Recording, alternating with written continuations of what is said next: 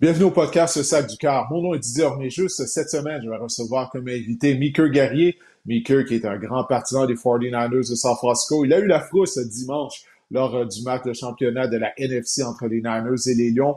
On va discuter de, cette victoire des Niners et de cet écroulement euh, également du côté des Lions de Détroit. On va aussi parler bien sûr de la finale de l'association américaine. J'avais la chance d'être à Baltimore pour assister entre le match, euh, pour assister au match oui, entre les Chiefs et les Ravens. Et comme à l'habitude, Marc-André Chaloux va venir faire un tour afin de discuter de fantasy football. Alors cet épisode du podcast Le Sac du Car commence à l'instant.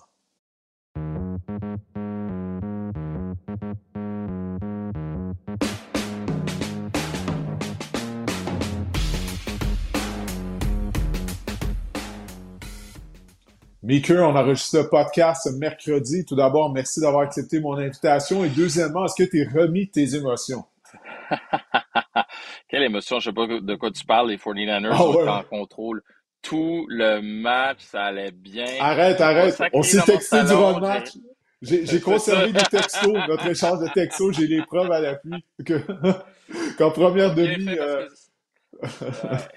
Ben, tu as bien fait parce que euh, c'est facile à dire euh, après là, que, hey, tout va bien, tout est réglé, il n'y en a pas de problème. Mais écoute, la vérité, c'est que ça a été vraiment difficile pour euh, les, les 49ers dans la première demi. Mais après, tu te demandes qu'est-ce qu'ils ont fait, les Lions, pourquoi ils ont pris les décisions qu'ils ont prises? mais comme je t'ai répondu, Didier, c'est pas mon problème. Tu, sais, tu me disais par texto, euh, les, les Lions vont euh, les Lions vont trouver un moyen de foirer. Ben, ils ont trouvé un moyen de foirer. Mais de l'autre côté, il faut regarder aussi ce que les 49ers ont fait, puisque Brock Purdy a prouvé, parce que pour moi, il a vraiment prouvé que c'est un quart qui appartient au bon quart, au très bon quart dans la ligue. Je dirais peut-être pas encore l'élite de la ligue, mais pas loin. Donc, à partir de là, tu te dis, écoute, les Lions n'ont que à blâmer pour, euh, pour cette défaite-là. Euh, puis je vais pas m'en plaindre parce que, comme tu le dis, là, j'ai eu beaucoup d'émotions au en début de match. Je me disais ça allait être un massacre. Moi, j'étais prêt. C'est un massacre. Il va falloir revoir un peu qu'est-ce qu'on fait. Euh, est-ce que Brock Purdy, c'est vraiment le cas pour les amener mm. loin ou pas? Euh, est-ce qu'on doit changer la philosophie de l'équipe? Mais non, il n'en est rien. Puis écoute, George Kittle euh, avait pas un bon match en première demi non plus comme le reste de l'équipe. Mais finalement, ça s'est bien terminé comme on le prévoyait depuis le début de l'année. Ouais, ben, pour que les, les 49ers aient, été en mesure de revenir derrière pour l'emporter, ça, ça, a pris de l'aide des Lions de Détroit. Parce que je te demandais là, de mettre ton côté des partisans de côté, là, ton côté de partisans, excuse-moi, des Niners de côté. Pour moi, ça a été plus une défaite des Lions qu'une victoire des 49ers. Je veux dire, Détroit avait l'avance. Tu t'as parlé des décisions de Dan Campbell de parier lors des quatrièmes essais. Il fait ça depuis qu'il était à la barre de l'équipe. Ça avait coûté un match. Euh, c'est le jeudi de la Thanksgiving américaine, je me souviens bien que les Lions avaient perdu avec ses paris en quatrième essai avant la rencontre. Je me disais, j'espère qu'il va pas leur coûter un match en prenant une mauvaise décision en quatrième essai. Puis oui, ça a effectivement été le cas. ne pas se contenter du botté de précision. Donc, si tu mets le fait que tu un partisan des Niners de côté, est-ce que tu es d'accord avec moi ce sont plus les Lions qui ont échappé cette euh, victoire-là? Parce qu'on parle d'une des pires défaites de l'histoire de la Ligue, là, Maker, c'est pas peu dire. Tu sais, d'avoir qu'on menait parfois 17 points. à la mi-temps. Ben oui, on est complètement dominé. Là, on a trouvé une façon de perdre c'était fini. Puis, tu sais, euh, en début de, deuxième demi, je me disais, puis je disais à ma meilleure chum qui était avec moi pour euh, le match, qui est une grande partisane aussi des 49ers, je disais, si les 49ers peuvent marquer rapidement, ben on peut peut-être avoir un match. Puis elle dit, oublie ça, tu sais, même s'ils marquent mm. rapidement, l'autre côté, ils reviennent, ils marquent.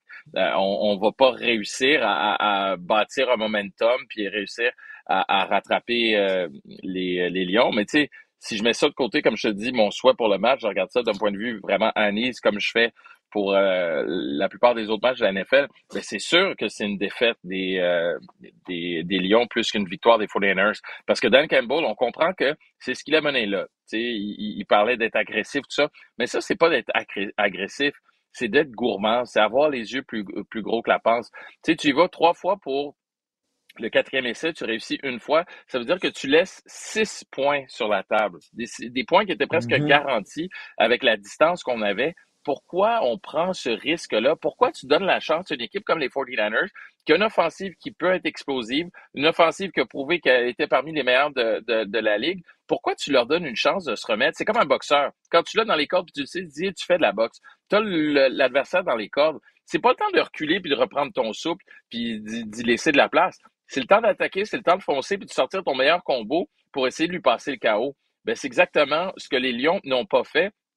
Ils se sont dit, euh, on va continuer à, prendre des risques, puis peut-être qu'on va marquer des points, peut-être qu'on marquera pas. Mais quand tu regardes de manière générale dans la NFL, les quatrièmes essais, ben avec, puis surtout l'endroit où tu étais sur le terrain, moi c'est ça qui me dérange aussi. Tu es dans ton territoire, puis tu ben veux essayer ça. Moi ça, ça m'a fait, ça m'a fait suer là. Oui, parce qu'il y a quelque chose qui s'appelle momentum. Tu sais, dans un match, que ce soit dans un match de football, dans un match de basketball, tu sais, les entraîneurs, euh, quand ils trouvent justement qu'ils perdent le momentum, qu'est-ce qu'ils font? Ils vont mm. demander un temps d'arrêt. Euh, bon, au football, on ne va pas nécessairement faire ça, mais le fait euh, d'y aller d'un jeu truqué ou de tenter de, un quatrième mm. essai, convertir un quatrième essai plutôt que d'y aller d'un botté, ben ça, ça fait en sorte que tu donnes un momentum aux 49ers. Tu, donnes de l'énergie à la foule. Tu sais, es déjà en territoire hostile. Là, tu permets mm. aux partisans puis aux, à tes adversaires de, de regagner espoir, là, de d'être en mesure de revenir euh, dans le match. Euh, donc, c'est vraiment malheureux parce que... Oui, complètement, complètement. Les, les, écoute, on avait entendu des huées à la mi-temps lorsque les joueurs des Niners sont retournés au vestiaire. Parce que les Lions étaient la meilleure équipe sur le terrain. Les Lions étaient la meilleure équipe. Ils ont tellement de joueurs explosifs. Mais euh, ces décisions-là, euh, c'est venu les rattraper. Puis on savait qu'ils avaient bon, une tertiaire qui en arrachait. Puis ça aussi, ça a aidé les 49ers. Mais, parce que je vais donner crédit quand même aux Niners, parce que je veux pas juste parler des Lions. Puis ils ont fait preuve de caractère. Pour, pour, non, mais pour San Francisco, c'est ton club. Ça passe ou ça casse cette année. Parce que ce noyau de joueurs-là en était à quoi? C'est troisième, son troisième match euh, de championnat de conférence de suite. Alors, on a participé au Super Bowl en 2019. Euh, contre justement les Chiefs de Kansas City. On avait perdu, ça avait été un match serré. On se souvient qu'est-ce qui est arrivé l'année dernière lors euh, de la finale de la NFC contre les Eagles. Brock Purdy qui s'est blessé tôt dans le match, malgré le fait qu'on avait une excellente équipe. Ça nous a complètement dérouté. Donc, est-ce que tu es d'accord avec moi que ça passe ou ça casse pour Carl Shanahan et ces hommes-là euh, dimanche le, 11 ben février à Vegas? Ben oui, puis c'est pour ça que j'étais aussi euh, fâché. Dans le fond, si on parle de fenêtre d'opportunité, je pense pas que c'est ça serait nécessairement terminé, mais il faudrait revoir beaucoup de choses, puis on aurait remis beaucoup de choses en, question. Au-delà des contrats, puis toutes ces questions-là, c'est une question de remise en question. Tu sais, tu t'assois tout seul, tu regardes dans le miroir, puis tu te dis, bon, qu'est-ce que j'ai pas fait de correct? Hmm. On va réessayer, on va essayer d'autres choses. Puis, tu sais, dans la NFL, quand tu arrives à ce stade-là, en séries éliminatoires, il faut que tu fasses ce qui t'a amené là pour continuer. Puis, tu sais, dans l'autre match avec, euh, avec les Ravens, c'est exactement ça que les Ravens n'ont pas fait. Ils ont essayé de se dénaturer, ils ont essayé de faire des choses qu'ils ne font pas d'habitude pour essayer de l'emporter. Ah, ça, c'est de la folie c'est là. Ouais. mais, mais c'est là que tu vois aussi l'expérience, comment l'expérience. on parle tout le temps d'expérience, puis c'est galvaudé l'expérience, tu euh, tu dis, ah, euh, ils ont tellement d'expérience. Mais c'est ça que ça t'amène, l'expérience. L'expérience, ça t'amène ce calme à dire, on va revenir à notre identité, on n'en fera pas trop, puis on n'en fera pas moins. On va faire exactement ce qui nous a amené là. Puis l'expérience des 49ers, pour moi, les a amenés là aussi. Ils n'ont pas forcé le jeu. Ils n'ont pas tenté de forcer des choses. Euh, oui, tu sais, il y, a eu des jeux où tu disais, bah, jeu brisé, puis là, tu vois Brock Purdy qui court, mais Brock Purdy a utilisé sa tête. Il s'est dit, j'ai une opportunité d'avancer, on est dans le trouble, on a besoin de points, on joue du football de rattrapage. Quand tu joues du football de rattrapage, c'est le temps de te dénaturer et d'essayer d'autres choses. Quand tu mènes, c'est pas le temps d'essayer d'autres choses, c'est le temps de continuer à faire ce que tu fais. C'est ça que les Lions n'ont pas fait, alors que les 49ers, ben, on a aidé Brock Purdy, on lui a donné les outils. Tu sais, quand tu regardes euh, rapidement, tu sais, Christian McCaffrey, avait pas un bon match. Tu sais, tout ce que les Lions réussissaient au premier demi, ça avait l'air facile. On disait qu'il n'y avait pas de défensive, alors que la défensive des 49ers est supposée être terrifiante et de faire peur. Mais écoute, on se faisait passer comme ça se pouvait pas. J'avais l'impression qu'il y avait deux joueurs de plus euh, du côté des Lions. Mais après, lorsque les Lions ont commencé à niaiser avec le ballon, mais là, les 49ers, eux, ont tenté des choses, ont tenté des jeux. Euh, George Kittle s'est réveillé à, un moment donné. Je pense c'est une passe sur le côté. Euh, puis il a, il a, attrapé le ballon, puis là, tu as senti, OK, là, ça s'en vient Là, on bâtit. Là, on revient à, ce qu'on est. On revient à notre identité, puis on continue à bâtir là-dessus. Puis au final, tu sais, je regarde Brock Purdy, 255 verges par la passe. C'est pas tant, là. C'est pas tant pour un match de cette mais, mais tu l'as mentionné, il a fait des jeux avec ses jambes, toutefois. Ouais. Oui, quatre touchés, mais les jeux qu'il a fait avec ses jambes. il a été en mesure d'aller chercher des premiers essais, de faire en sorte que les, euh, les séquences se prolongent. Donc, c'est pas juste les stats. Les, les, les stats, faut regarder le match pour apprécier vraiment la performance de certains joueurs. Puis Purdy, comme tu as dit, un peu plus de 250 verges par la passe, mais les jeux qu'il a fait avec ses jambes, euh, ça a été mm. vraiment euh, des jeux très importants dans la rencontre. Donc, il y a un moment pour être agressif. Comme tu as dit, quand tu tires de l'arrière, là, t'as pas le choix. Mais dans le cas des Lions, il n'y avait pas de raison d'être tout aussi agressif. Étant donné qu'on avait l'avance, que notre attaque au sol avait très bien fonctionné en première Excuse-moi. Hmm. Non, mais excuse-moi, je me suis trompé quand je, je te dis, euh, je, me suis trompé de, de, de match puis de stats, mais c'est un touché par la passe, mais deux touchés pour, euh, au sol pour euh, McCaffrey. Mais tu sais, ça n'a pas été hmm. le, match où il y, a eu une explosion à l'attaque et tout. Il a juste été efficace puis il est allé point par point. On est allé chercher les points qu'on avait besoin au moment où on en avait besoin. Là. Ouais, en tout cas, c'est une grosse victoire pour les Niners, bien sûr. On s'entend, on accède au Super Bowl. Mais également une grosse victoire pour Kyle Shanahan, parce que Kyle Shanahan, il a beaucoup de succès en tant qu'entraîneur-chef. Il a eu énormément euh, de succès également comme coordinateur à l'attaque. Mais il n'a jamais gagné un Super Bowl, que ce soit comme entraîneur-chef ou coordinateur à l'attaque. Hein, parce qu'avant de se joindre avec les 49ers, mm. il était le coordinateur offensif des Falcons Atlanta. C'était lui qui était en charge de l'attaque lorsqu'on s'est écroulé contre les Patriots de la Nouvelle-Angleterre. Comme je l'ai dit tout à l'heure, il y a quatre ans, on a perdu contre les, euh, contre les Chiefs au Super Bowl. Donc, ça passe ou ça casse pour tes Niners dimanche 11 février à Las Vegas contre oh, Kansas City. mais là. Là, j'ai mal parce que tu sais que les 49ers, ben parce que les 49ers, c'est mon équipe d'enfance depuis, puis je suis assez vieux pour avoir vu un peu Joe Montana. Mais tu sais, Joe Montana, il est allé où après? À Kansas City. Uh Et euh, le dernier Québécois à avoir gagné le Super Bowl, il était où? Ah, ben, c'est Laurent avec les Chiefs, mais ça, c'est le passé. Tu parles du ça. passé. Oui, je sais que c'est le, pa oui, le, passé. Le passé ne va pas, va pas aider, va pas t'aider dimanche 11 février, OK? Regarde vers l'avant. Regarde vers l'avant. Vis dans oui, le moment. Je sais, mais ça. oui, mais ce que j'essaie de dire, c'est que moi, ça me rappelle des mauvais souvenirs parce que j'étais déchiré entre les Chiefs et les 49ers la dernière fois. Ben, je, l'ai même dit à Laurent. T'as pas de raison d'être déchiré. Laurent n'est pas là. Laurent n'est pas voilà, là. Pas de raison d'être déchiré. Et voilà. et voilà. Mais, mais ça me fait mal aussi parce que les Chiefs, c'est ma deuxième équipe. C'est mon équipe, je te dirais, des, euh, des 15 dernières années. Euh, puis surtout, des huit dernières avec, avec Laurent. Mais il y a, il y a un build-up, il y a une histoire. Je connais beaucoup les, les Chiefs, je les ai beaucoup suivis. Mais parce qu'ils ont remporté le, le polyamour n'existe pas dans le sport. Tu as, une équipe, Miguel. Tu as une équipe. Ah, OK? Polyamour, ça n'existe pas dans le sport. Là. attends, attends. On n'a pas d'équipe de football à Montréal. Si on parle de hockey, polyamour, impossible. Mais après, je suis capable d'avoir... Y a-tu réellement une équipe de hockey à Montréal, même?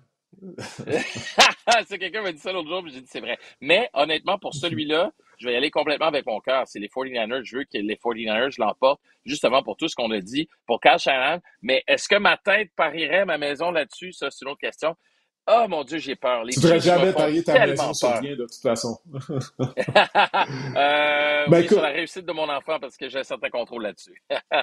ouais, eh, écoute, ben, ben, parlons là, des adversaires euh, des, euh, des 49ers. On va parler de la finale de l'association américaine. Euh, comme je disais, j'étais à Baltimore pour la rencontre.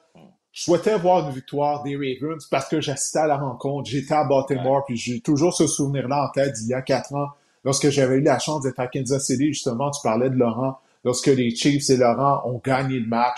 Et puis, d'être à une finale d'association quand l'équipe locale elle gagne, c'est vraiment magique. Là, l'atmosphère qu'il y a dans le stade, c'est vraiment incroyable. C'est même une meilleure atmosphère qu'au Super Bowl parce que là, tu as les ben partisans réellement qui sont là de l'équipe. Donc, je souhaitais revivre ça. Mais malheureusement, Todd Monken, le coordinateur à l'attaque des Ravens, lui, il avait d'autres plans. Euh, tu parlais tout à l'heure de faire, de continuer de faire. Qu'est-ce qui t'a amené là? Ben, t'aurais mm. dû parler à Todd Monken la semaine dernière parce que les Ravens ont perdu ce match avant même que ta rencontre commence. Leur plan de match en attaque était mauvais. On n'a pas couru avec le ballon. Je crois qu'on était seulement de 5 ou 6 courses avec nos demi à l'attaque.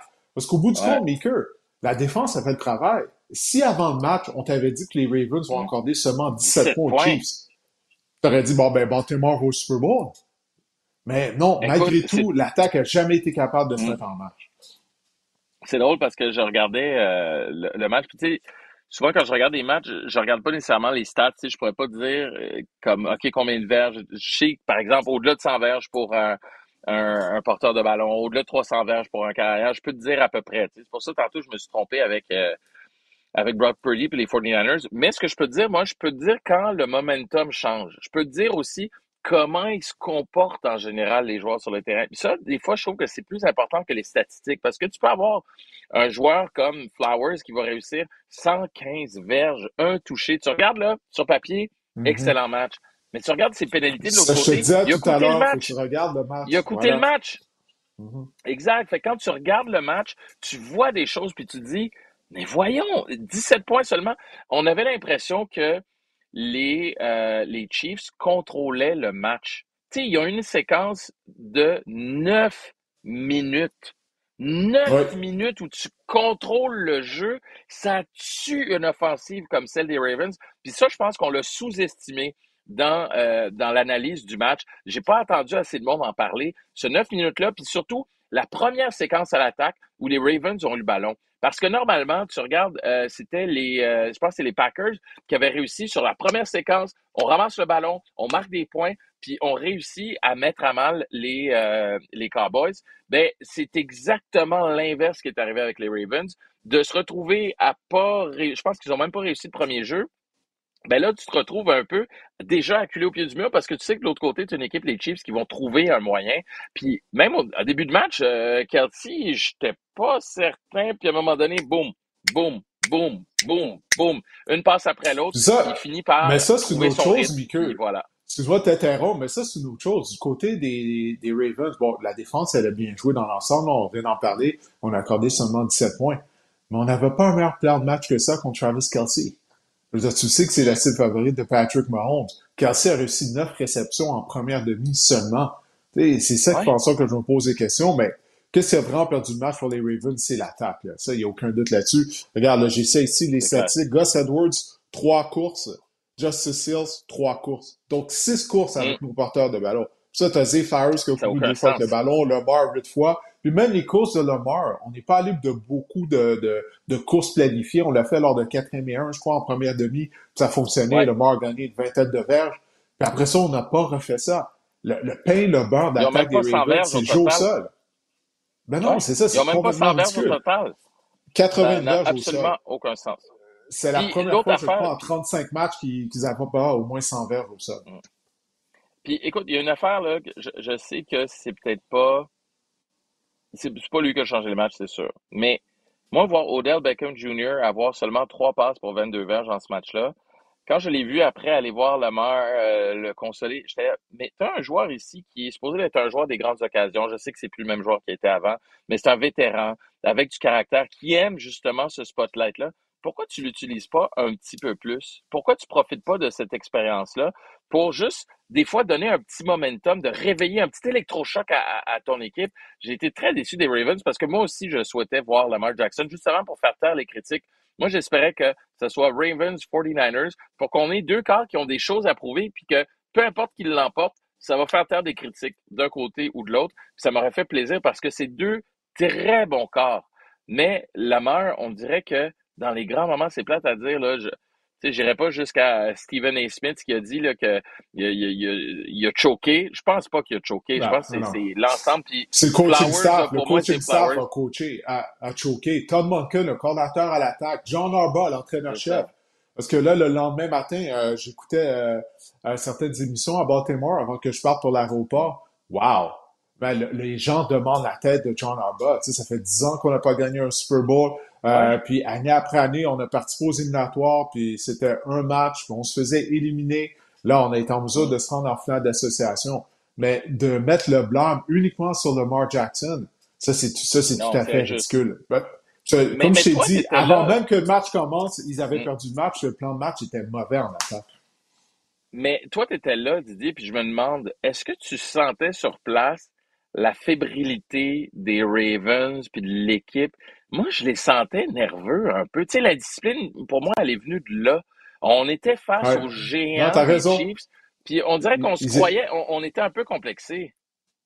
Je crois, je crois pas, c'est que, oui, ils semblaient nerveux, ça, je suis d'accord avec toi. on a vu des gestes de frustration tout au long de la rencontre de la part des joueurs des Ravens, et comme quoi qu'ils contrôlaient pas leurs émotions. Bon, Zay Flowers, en plus de son échappé, il s'est coupé à une main en plus de ça lorsqu'il est retourné au banc. en tapant sur le banc. Ben oui, c'est ça. Là. On, on, a perdu le contrôle. Mais je pense pas que c'était parce qu'on affrontait les Chiefs. Parce que c'est pas une grande édition des Chiefs de Kansas City. Là. ce que je veux dire par là, euh, c'est pas, c'est pas une, édition des Chiefs qui est aussi explosive que par le passé à l'époque où Laurent était là avec Tyreek Hill euh, et compagnie. Mais je pense on s'est mis trop de pression sur les épaules euh, du côté des joueurs. La, bon, la raison numéro un pour moi, c'est le coaching staff, comme j'ai dit. Mm-hmm. Mais c'est la première fois, Maker, que le match de championnat de l'AFC avait lieu à Baltimore depuis 1971. À l'époque, c'était les Colts, c'était pas les Ravens, c'était les Colts. Donc, depuis que les Ravens sont venus, ben, en fait, ce sont les Browns de Cleveland qui ont déménagé à Baltimore, comme tu t'en souviens, mm-hmm. euh, pour la saison 96. Ouais. Ben, depuis que les Ravens après les Stallions. Ouais, après les Stallions, la Ligue canadienne, ben ouais. Euh, les Ravens avaient jamais joué une finale de conférence à domicile. Donc, c'est la première fois dans l'histoire de la concession il y avait de la fébrilité à travers la ville. Euh, quand je suis arrivé, bon, tellement joué au restaurant pour parler avec la propriétaire. Elle nous disait qu'elle, qu'elle avait des billets de saison depuis 1996, depuis la première année des Ravens, puis que jamais qu'elle allait rentrer la rencontre de dimanche, elle avait hâte et tout. Oui, il y avait de la fébrilité, il y avait de l'électricité à Baltimore, mais je pense que du côté des joueurs, on a ressenti, on s'est mis de la pression additionnelle, je crois, mmh. étant, donné qu'on joue à domicile. Euh, non, non, ça, tu fais bien de le mentionner parce que, ouais, j'ai trouvé que les joueurs des Ravens avaient l'air nerveux. Donc, ça, jumelé euh, au mauvais plan de match de Todd Monken et de John Arba, ben, ça fait en sorte que Baltimore a perdu ce match-là. Puis c'est un match, selon moi, qu'on aurait pu, qu'on aurait dû gagner à domicile. Oublie pas, les Ravens misaient sa meilleure attaque au sol de la NFL.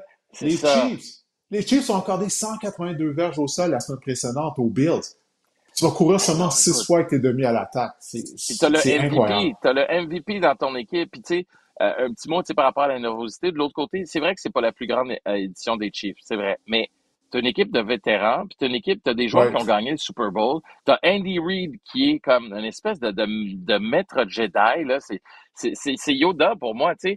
Il est tout le temps calme, il est tout le temps sur le même ton relax, tranquille, précis, tu sais. Puis malgré les controverses qu'il y a eu dans la semaine, tu sais, je l'ai vu répondre aux questions euh, le lendemain sur, euh, excuse-moi, le, nom ne vient pas en tête, celui qui a fait euh, son... sur les réseaux sociaux là, qui disait non, je suis pas blessé. en tout cas, ah, je, vais trouver son nom. oui, c'est ça. OK, mais aucune distraction. Aucune distraction. Tu un joueur qui va sur les réseaux sociaux qui dit Je suis pas blessé, c'est de la merde, tout ça. Puis, man, aucune distraction. sont là business as usual. Puis quand j'ai vu Travis Kelsey prendre les affaires de Justin Tucker puis les garrocher, euh, pas au bout de ses bras quand même, là, mais les tasser pour dire non, non, mon carrière vient euh, s'échauffer ici. Là, je me suis dit, d'un côté, tu as un gars vraiment confiant qui dit non, non, tassez-vous, là, on est chez vous, mais vous êtes sur notre terrain. Puis de l'autre côté, tu as une équipe des Ravens qui essaie de déconcentrer, qui essaie de jouer des espèces de, de mind games avec, avec les Chiefs. Non, concentre-toi sur ton travail, fais-le comme il faut, fais ce qui t'a amené là, puis tu vas gagner. J'ai été très, très déçu. sais, autant on, est déçu des, euh, des Lions, puis on dit que c'est eux qui ont perdu le match. Je pense que les Ravens aussi se sont tirés dans le pied, puis ils ont perdu le match, plus qu'une victoire des Chiefs. Mais les Chiefs, de l'autre côté, mm. tu avais un carrière qui, dès le début du match, a été hyper efficace, hyper précis, qui a fait le travail. Il en a pas trop fait, il en a fait juste assez. Alors que de l'autre côté, les 49ers ont dû se surpasser un peu, puis on a vu des choses qu'on n'avait jamais vues. Les Chiefs, eux, on a vu des choses qu'on avait déjà vues, qu'on pouvait s'attendre à ça. On savait ce qu'ils allait donner. Les 49ers m'ont un peu surpris au deuxième, euh, à la deuxième demi. Oui, les Ravens ont blanchi les Niners en deuxième demi. Hein. Mm. Tous les points des pas moi des Niners, les Chiefs, tous les points des Chiefs ont été marqués en première demi. Moi, je souhaitais, moi, je voir un Super Bowl entre. moi, je sais, c'est ça, c'est ça, l'attaque, encore une fois. Moi, personnellement, je souhaitais voir un Super Bowl entre Détroit et Baltimore. Je me disais, bon, ça va faire changement. Puis je me disais, il y avait plus d'histoire, tu sais. Euh, Détroit, naturellement, bon, une équipe qui ne gagne jamais, qui participe à son premier Super Bowl. Non, c'est ça, il y avait tout, euh, tout cet aspect-là. Bon, Lamar du côté des Ravens. Mais on a droit à une reprise du Super Bowl le 10 à 4 ans. On va voir si euh, l'équipe gagnante ben, sera différente. Parce que pour les 49ers de San Francisco, comme on l'a dit tout à l'heure, c'est tout ou rien. Il faut gagner le Super Bowl. Euh, je me souviens, il y a quatre ans, Nick Bosa était un joueur recru. Il est en larmes sur le terrain après la défaite contre les Chiefs. Donc, ce noyau de joueurs-là des Niners, ça fait un beau bout de temps qu'on est ensemble. On va tout donner, il n'y a aucun doute euh, là-dessus. En tout cas, j'ai bien hâte de voir ça. il, reste il reste une semaine et demie avant le match. Ah, il n'y a, a, aucun doute là-dessus, mais comme tu l'as dit, les Chiefs ont tellement d'expérience. Ils ont tout vu. Ils ont, au cours des dernières années, ils ont vécu tous les scénarios. Il y a beaucoup d'expérience également du côté des Niners, comme tu disais tout à l'heure. C'est une des raisons pour laquelle on est resté calme, qu'on a été capable de revenir de l'arrière contre les Lions. Bref, j'ai bien hâte de voir euh, la rencontre, mais là, il faut juste patienter jusqu'au 11 février à 18h30. C'est toujours ça, hein, le Super Bowl avec la semaine de congé. Il faut attendre, attendre, attendre. Finalement, il va y avoir un match de football qui sera joué. Donc, euh, j'ai bien hâte de voir ça. Ben écoute, Mika, je te remercie de ton passage au podcast. Je te remercie d'avoir accepté mon invitation. écoute, on essaiera de refaire ça si euh, tes Niners euh, remportent le trophée Vince Lombardi. Ce serait une première victoire au Super Bowl depuis la saison 1994 avec Steve Young, Ricky Water, Jerry Rice, Dion qui jouait pour les Niners. Dion, oui. Mon gars, ben moi aussi, ça me rappelle, j'avais les chaussures de Dion.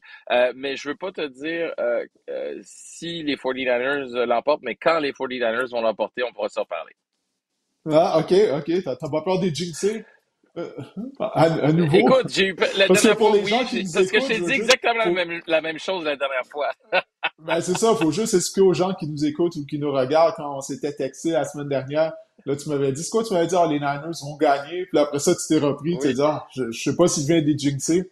Fait à la mi-temps, je t'avais texté, je suis contre Détroit. Bon, ben, on, on, saura qui blâmer pour les c'est la faute de qui, ouais, c'est ça.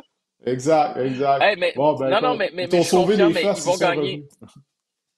Ils, vont gagner par trois points. S'ils gagnent, là, ça va être très serré, puis on va avoir peur en fait. Tu sais quoi? Pour, pour, gagner, là, leur ligne défensive va falloir qu'elle joue mieux qu'elle l'a fait.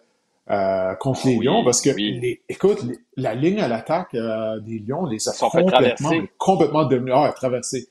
Tu sais, c'est supposé être la force de cette défense-là, mais il y a eu des matchs au cours de la saison régulière où la ligne défensive va vraiment pas fait le travail. Mm.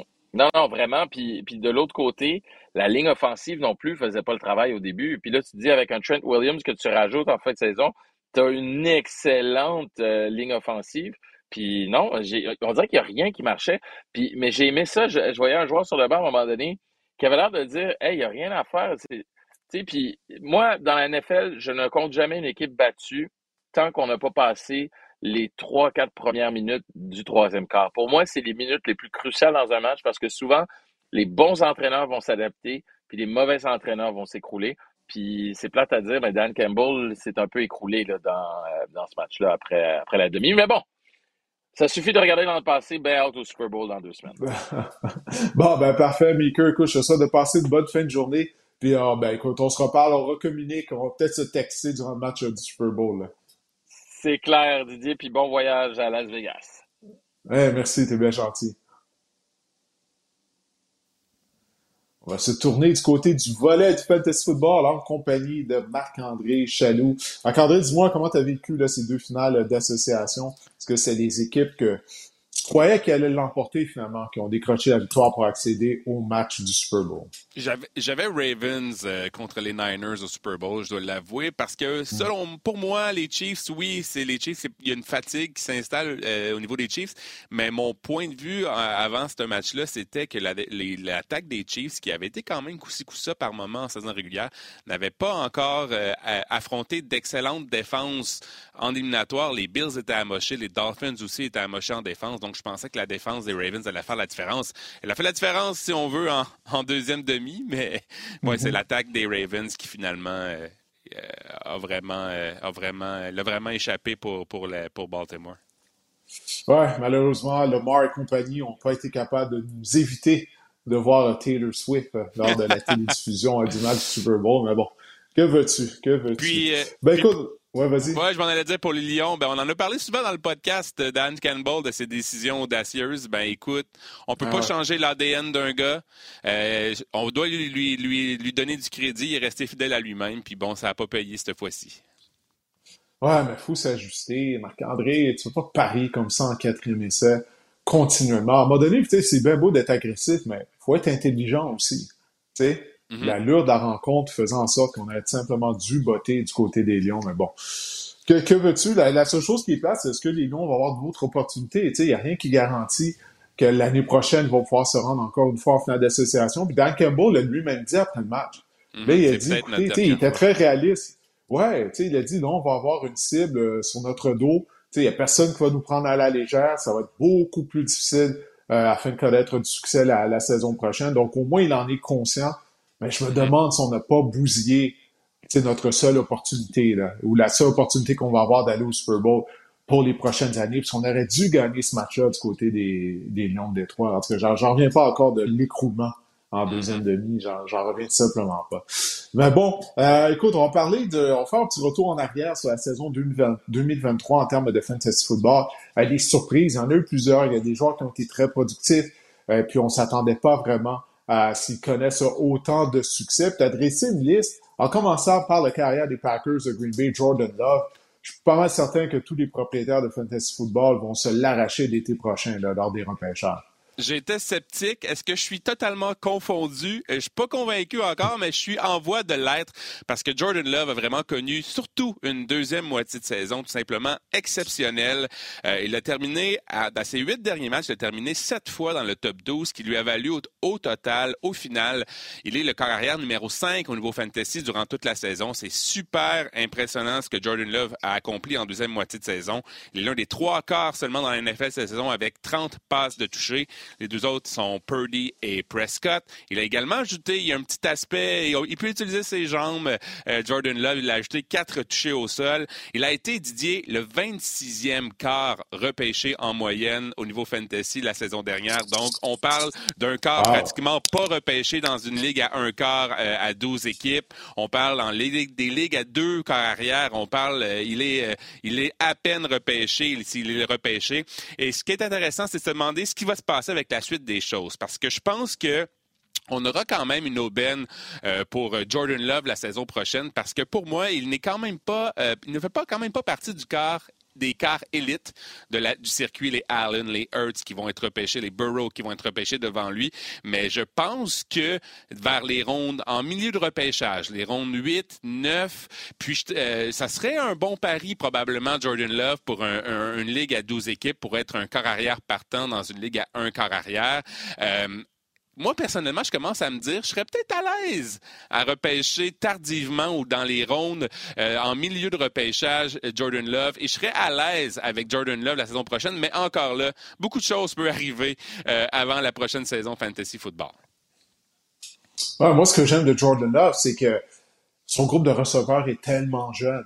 Puis lui et ses receveurs vont grandir ensemble. Puis on l'a vu en deuxième moitié de saison, l'amélioration de Jordan Love, c'est pas juste dû à son travail acharné, mais également son jeune groupe de receveurs a gagné en expérience. Je me dis qu'il me semble que l'année prochaine, euh, tous ces joueurs-là ensemble devraient juste être meilleurs. On met sur une excellente ligne à l'attaque également du côté euh, des Packers de Green Bay. Maintenant, il y a demi à l'attaque Karen Williams des euh, Rams de Los Angeles, qui a vraiment été une très belle révélation en termes de fantasy football cette année. Si vous ne connaissez pas encore la loi fantasy qui était de tru- truster Sean McVay, le système de Sean McVay. Il- on peut toujours compter sur le système de, de Sean McVay pour nous, euh, nous, euh, nous li- livrer des porteurs de ballon explosifs. Karen Williams est le dernier exemple. Ça a fonctionné avec Cam Akers. On s'en souvient l'an dernier en fin de saison. Il avait été exceptionnel. Daryl Anderson avait connu des bons moments. On peut même remonter jusqu'à Todd Gurley, qui était vraiment euh, une vedette fantasy. Donc, Karen Williams, 1350 verges et 15 touchés en 12 matchs seulement. Il a, été, il a terminé au troisième rang chez les porteurs de ballon en format standard et il a raté quatre matchs, Didier. Et en PPR, c'est encore mieux. Deuxième chez les porteurs de ballon pour les points par match. Seulement euh, Christian McCaffrey en a eu plus que lui. Il n'a pas été repêché, Karen Williams, dans la majorité de vos ligues fantasy et il a été vraiment une vedette au niveau des éliminatoires fantasy. Il a terminé cinquième, septième et premier lors de vos éliminatoires fantasy. Vraiment, euh, il a été un monstre pour vous. Il, il vous a fait gagner probablement euh, des ligues fantasy. Et l'an prochain, euh, moi, personnellement, Didier, je sais pas toi, mais au niveau fantasy, Karen Williams rentre dans les choix de première ronde et je voyais sur les médias sociaux qu'on pourrait même faire un cas qui pourrait être repêché deuxième au total derrière Christian McCaffrey. Euh, l'attaque des Rams, euh, l'attaque de Sean McVay est si bonne que ça pour un porteur de ballon. Puis Karen Williams est le dernier exemple. Je pense que Karen Williams, assurément un shot de première ronde, mais il serait intéressant de voir euh, l'évolution, ce qu'on fera au repêchage aussi du côté des Rams. Mais Karen Williams, vraiment toute une saison, un peu sorti de nulle part. Oui, un autre demi à l'attaque qu'on connaissait mieux que Karen Williams avant le début de la saison. C'est un vétéran. Il s'agit de Ryan Monster des Dolphins de Miami, qui lui a surpris parce qu'à quel point il a été productif, notamment avec les touches au sol. 18 touchés au sol pour Ryan Mostert. Il en a ajouté 3 par la passe. Ça lui en fait 21 au total. Il a terminé deuxième chez les porteurs de ballon fantasy derrière Christian McCaffrey. Ça, c'est exceptionnel. Si vous parlez d'Aubaine, les adeptes du couponing, là, ben ça, c'est une méchante Aubaine, Ryan Mostert, parce qu'il a été repêché en moyenne euh, comme porteur de ballon numéro 40 au niveau fantasy. Il a été repêché en moyenne en dixième ronde de vos choix fantasy. On, avait des questions au niveau euh, de Ryan Mostert la saison dernière et c'était des questions justifiées. Il a, il, avait 31 ans et il a 31 ans. Il n'avait seulement joué une saison avec plus de 8 départs et on avait la présence de la recrue de Van Chan et de Jeff Wilson également dans le champ arrière des euh, Dolphins de Miami. Mais Ryan Mostert, Didier, a été utilisé à bon escient et il a obtenu au moins 15 opportunités dans tous les matchs auxquels il a participé cette saison. Et ce qui est intéressant, Didier, c'est qu'il est le porteur de ballon numéro 2 fantasy et on aura les mêmes questions à se poser la saison prochaine. Est-ce que Devon Chan en l'an 2 sera aussi bon, va être meilleur? Est-ce que, bon, il va avoir 32 ans? Est-ce que, euh, on s'entend, 32 mm-hmm. ans, tu, peux avoir ta carte de la FADOC, là, si tu es un, porteur de ballon au niveau de la NFL. Euh, puis il n'a pas été efficace non plus en éliminatoire fantasy. Il n'a pas joué lors de la semaine 17. Il a terminé hors du top 20 lors de la semaine numéro 16. Donc, il est sous contrat la saison prochaine, Ray Mostert. Euh, je pense pas qu'on l'aura. Vous, allez pouvoir le sélectionner en dixième ronde, peut-être avoir un petit euh, en sixième, septième ronde. Mais encore là, on aura les mêmes questions pour le parteur de ballon. Je le rappelle, le parteur de ballon numéro 2 au total la saison, la saison dernière.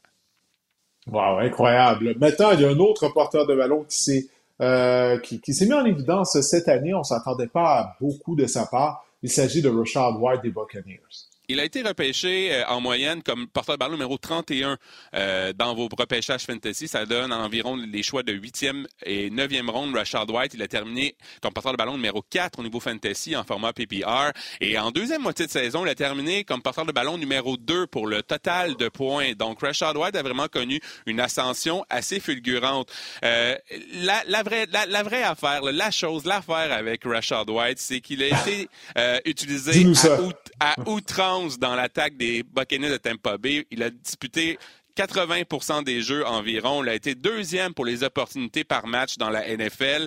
Euh, c'est sûr que sa moyenne de 3,6 verges par course est vraiment ordinaire, mais il courait derrière la quatrième pire ligne à l'attaque pour bloquer euh, de la NFL, celle des Bucks. Et pour la suite des choses, j'ai hâte de voir parce que son pain et son beurre, c'était vraiment en situation de passe et c'était l'attaque de Dave Canales qui est rendu maintenant euh, l'entraîneur-chef des Panthers de la Caroline. J'ai bien hâte ce qu'on va, quelle direction qu'on va prendre du côté des Buccaneers parce que vraiment le, système de Canales était vraiment est un système efficace pour Rashad White. J'ai hâte de voir s'il y aura autant d'opportunités dans le jeu aérien de se faire valoir parce qu'il est un excellent receveur. Il est un meilleur selon moi receveur qu'un meilleur que porteur de ballon, mais ça reste à voir. Mais pour Rashad White, pour la suite des choses, euh, si on trouve un, semblable, disons, à Dave Canales, euh, je vois quand même Rashad White être, une bonne escompte, être une aubaine lors de vos repêchages fantasy, peut-être en cinquième, sixième ronde.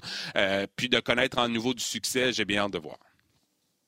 Ah, Rashad White, lui, il était un des rares demi à l'attaque qui partageait pas le champ arrière avec un autre porteur de ballon.